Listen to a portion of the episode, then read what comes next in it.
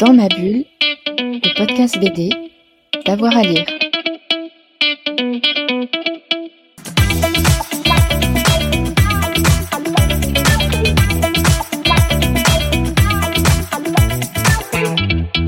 Bon, en premier, le Watchmen, hein, parce que c'est le, chef-d'œuvre ultime à mes yeux. Hein. Euh, voilà, pour moi, c'est un bouquin parfait, euh, c'est-à-dire que tout est, est c'est un bouquin qui est construit comme un diamant, c'est-à-dire tout se réfléchit, tout se répond, tout est, c'est vraiment euh, une pureté. Euh, c'est même trop, trop, c'est même trop, hein, si tu veux. C'est, il y, a tellement pas de place à l'improvisation, en tout cas sur le produit fini, que tu te dis mais comment ils ont fait. Enfin, c'est assez incroyable. Donc c'est un truc que tu peux lire des milliers de fois en voyant à chaque fois quelque chose de, de nouveau. Euh, mais j'ai beaucoup parlé de, de Watchmen, j'ai beaucoup, euh, voilà, j'ai beaucoup travaillé dessus. Euh, j'ai failli faire une thèse sur Watchmen, figure-toi. Donc c'est vraiment un truc qui me qui m'a hanté longtemps. Euh, mais euh, j'aime aussi, j'ai beaucoup aimé Providence récemment. Euh, qui est, je suis pas un fan de Lovecraft comme peuvent l'être beaucoup de gens de ma génération. J'aime bien, je comprends la fascination.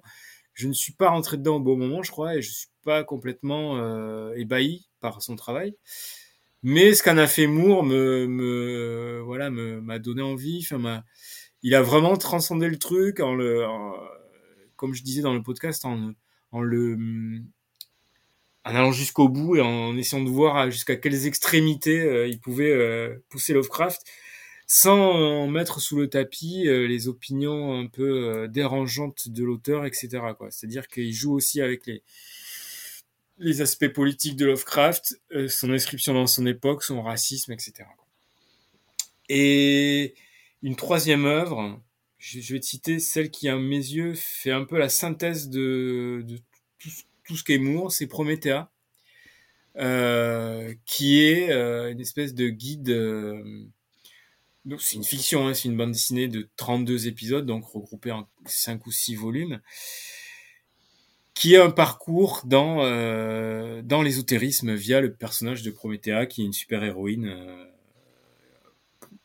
inspirée plus ou moins de Wonder Woman, et qui nous fait découvrir dans ses voyages, dans ses, dans ses euh, comment dire, dans ces, ces, ces déplacements mystiques, tout, tout un pan de l'ésotérisme, enfin tout un pan, tout l'ésotérisme en fait depuis euh, l'Antiquité jusqu'à nos jours.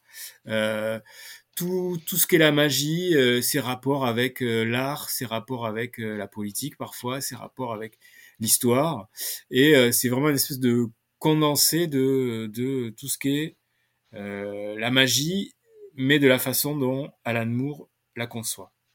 Voilà. Et c'est et, et alors s'il faut citer un quatrième livre, ça va être justement le le livre de magie qui doit sortir depuis 10 ou 15 ans et qu'on attend et qu'il avait coécrit avec Steve Moore, qui est quasiment fini depuis 5 ans. Là, il n'arrête pas de dire qu'il est fini, on l'attend et qui sera voilà un, un compendium de magie euh, pratique euh, où Alan Moore, euh, Steve et Alan Moore vont nous expliquer euh, comment concrètement on va faire de la magie. Et je pense que ça va changer le monde. Tout, tout le monde va faire de la magie, on va tous devenir magiciens et ça va être merveilleux. Dans ma bulle, le podcast BD, d'avoir à lire.